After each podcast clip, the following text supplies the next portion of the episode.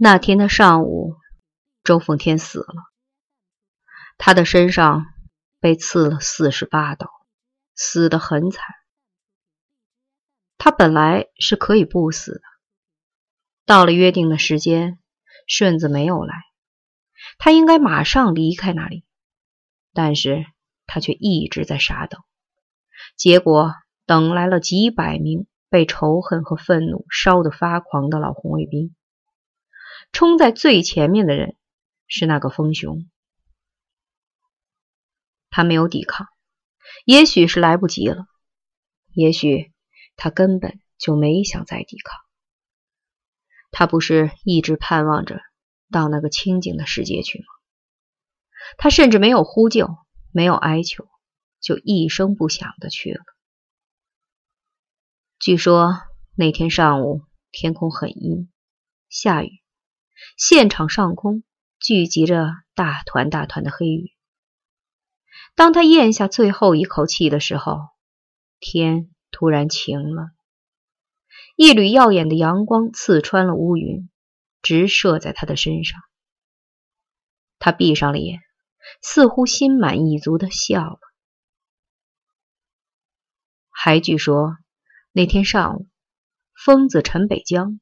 在雨中伫立了很久，他神情严肃地眺望着雨中的远山，歪着头，似乎在仔细地谛听着什么。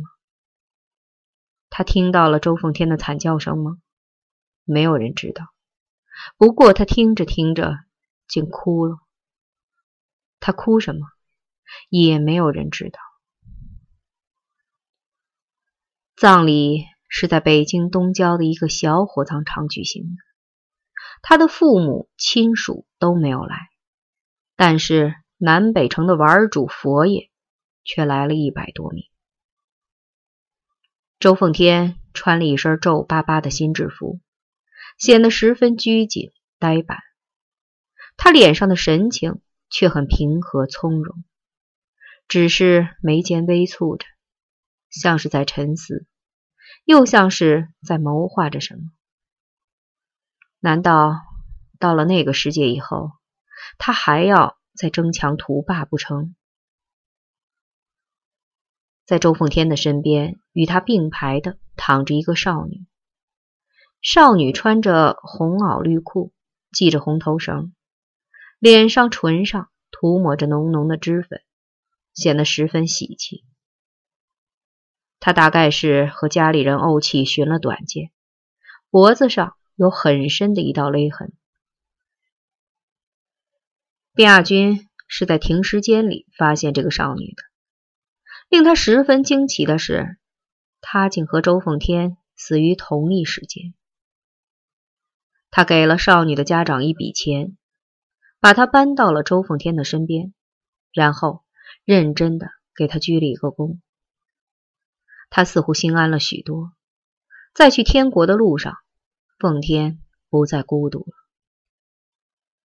玩主们一个接着一个的给周奉天鞠躬，给他的女伴鞠躬，然后抹着眼泪，抽抽鼻，表示悲伤。哭得最惨烈的是顺子，他跪在地上，拼命用头撞着水泥地面，痛不欲生。没有人劝慰他。陈诚没有给周凤天鞠躬，只是默默的注视着那张毫无生气的脸。他一直想亲手杀死这个人，现在这个人已经死了，他才突然明白，自己是绝不会动手去杀他的，因为他们都是同样的人。同样的人，为什么要互相残杀呢？赵大夫带着他的一双儿女和离了婚的妻子也来了。他给他打了电话，他没有犹豫，按时赶来了。他们郑重的给周凤天鞠了躬，然后就毫无表情的站在那里，呆望着那对赴黄泉路上的新人出神。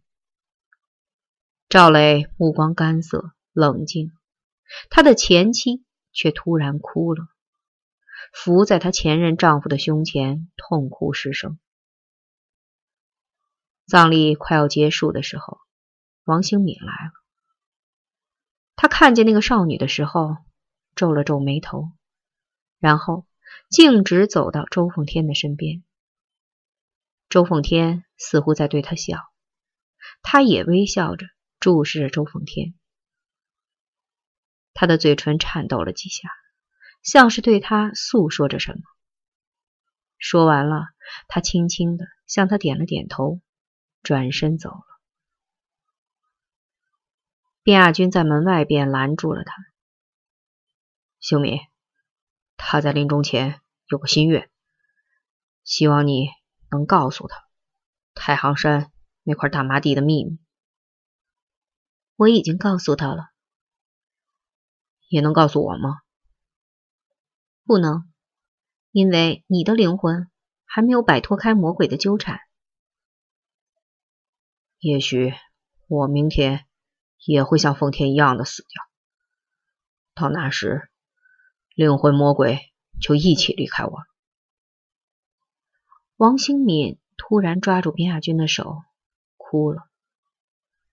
亚军，你、陈诚和周奉天，还有保安、顺子，你们都是我的朋友，我不希望你们死，我希望你们都能活着。像正常人一样好好的生活。从火葬场出来以后，玩主们分几路扑向城里，强烈的复仇欲望驱使着他们去杀、去砍。在以后的几天里，老红卫兵们为周凤天之死付出了惨重的代价。被凶猛的复仇浪潮打懵了的老红卫兵。很快就清醒过来，开始了有力的反击。新的一轮命运之战又开始了。